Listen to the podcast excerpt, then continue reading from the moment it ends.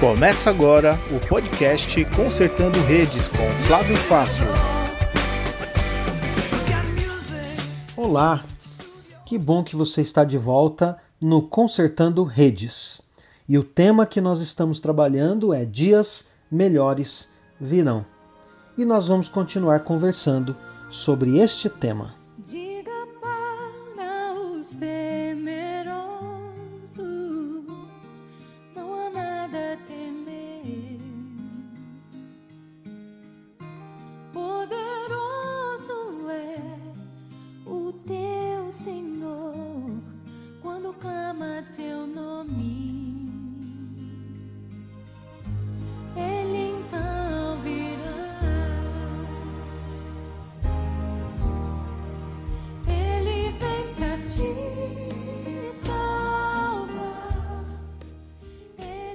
No nosso programa anterior, nós estávamos conversando sobre aquilo que nós devemos fazer quando nossos dias são piores.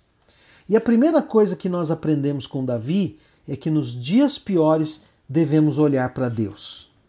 E uma segunda coisa que nós aprendemos com Davi é que nos nossos dias piores devemos olhar para o passado, porque quando nós olhamos para o passado, nós sempre vamos ver Deus agindo em nosso favor. Nós sempre vamos ver Deus nos ajudando. Ficou muito marcado para mim aquela frase do Sigmund Freud: Quando olhares para trás, verás que os dias mais belos foram aqueles em que lutaste. Hoje eu queria dar uma terceira resposta a essa pergunta. O que nós devemos fazer nos nossos dias piores? Nos nossos dias piores, devemos buscar a Deus. Nos seus momentos mais complicados, nos seus momentos de maior incerteza, Davi busca a orientação de Deus. Se você olhar comigo no capítulo 23 do primeiro livro de Samuel, os dois primeiros versículos, nós lemos assim: Davi soube que os filisteus estavam atacando a cidade de Keila e roubando o trigo que havia sido colhido há pouco. Então perguntou a Deus o Senhor: Devo ir atacar os filisteus? Sim, respondeu o Senhor. Ataque-os e salve a cidade de Keila. Depois no versículo 3 diz assim: Mas os homens de Davi disseram: Nós já estamos com medo de ficar aqui em Judá, quanto mais de ir a Keila para atacar o exército dos filisteus. Então Davi consultou a Deus, o Senhor, novamente, e ele respondeu: Vá, Keila, e ataque, porque eu lhe darei a vitória sobre os filisteus. Depois, no versículo 9 dessa mesma passagem, quando Davi soube que Saul estava planejando atacá-lo, disse ao sacerdote Abiatar: Traga aqui o manto sacerdotal para que possamos consultar a Deus. Então Davi disse: Ó Senhor, Deus de Israel, eu, o teu servo Davi, soube que Saul está planejando vir a Keila para destruí-la por minha causa. Será que os moradores de Keila vão me entregar nas mãos de Saul?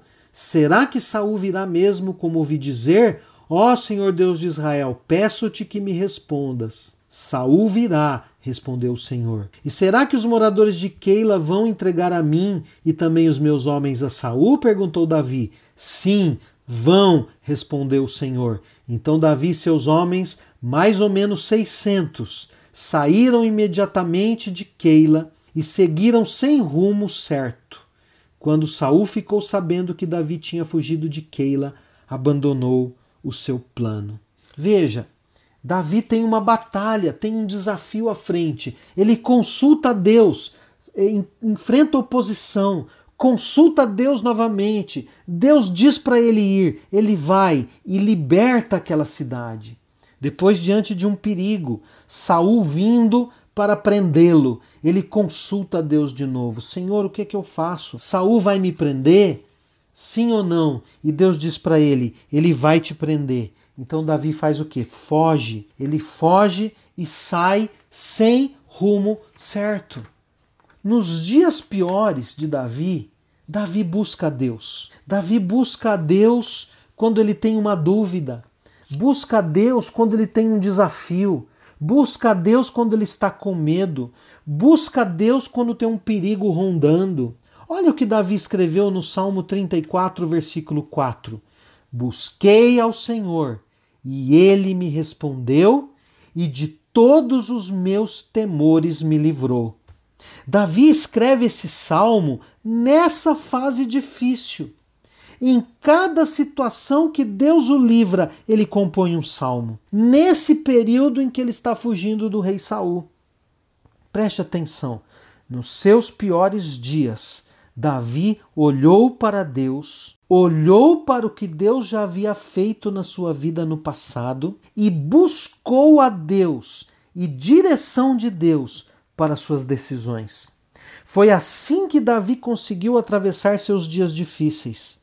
É, do dia em que ele matou Golias até se tornar rei de Judá foram quase 20 anos.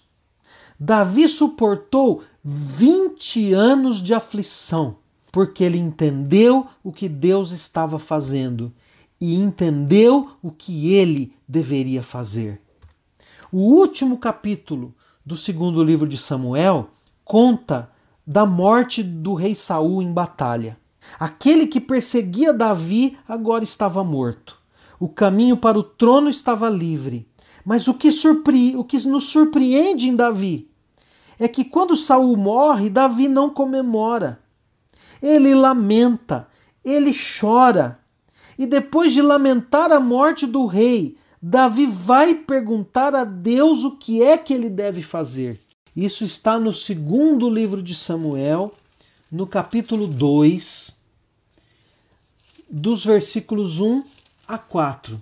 O texto diz assim: Depois disso, Davi perguntou a Deus: Devo ir governar algumas das cidades de Judá? Sim, o Senhor respondeu. Qual delas? perguntou ele. Hebron foi a resposta. Então Davi foi para Hebron, levando consigo as suas duas esposas.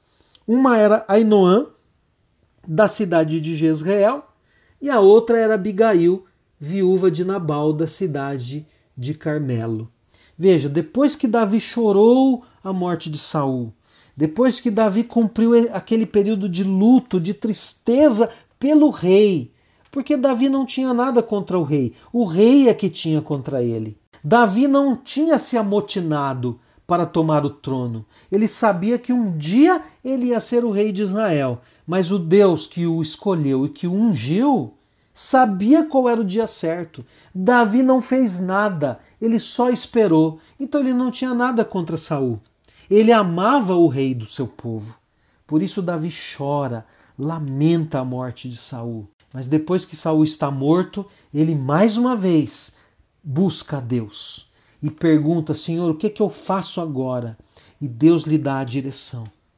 E é assim que Davi vai se tornar o rei de Judá. Agora ele é o rei. Agora ele não precisa mais viver fugindo como ele fez nos últimos 20 anos. Dias melhores chegaram para Davi.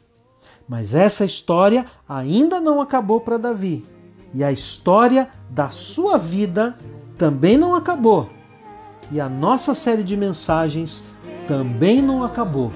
Nos vemos no próximo podcast.